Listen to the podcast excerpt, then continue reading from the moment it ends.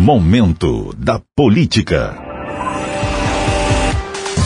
A equipe jurídica responsável pela campanha à reeleição do presidente Jair Bolsonaro acionou o Tribunal Superior Eleitoral contra o ex-presidente Luiz Inácio Lula da Silva pela fala em que comparou os atos de Bolsonaro no 7 de setembro a uma reunião do Ku Klux Klan na representação por propaganda eleitoral irregular, os advogados de Bolsonaro afirmaram que Lula incorreu em gravíssimas ofensas à honra e à imagem do presidente da República e pedem a remoção do vídeo com a fala.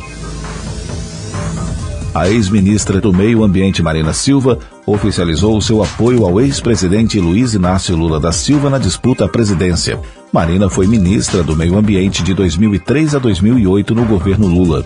Ela deixou o PT, partido ao qual foi filiada durante 30 anos, em 2009, após divergências. A ex-ministra tinha mágoas do PT em razão do pleito de 2014 quando se candidatou à presidência e foi fortemente atacada pela campanha de Dilma Rousseff. À época, ela chegou a afirmar que nunca pensou que o PT tentaria destruí-la.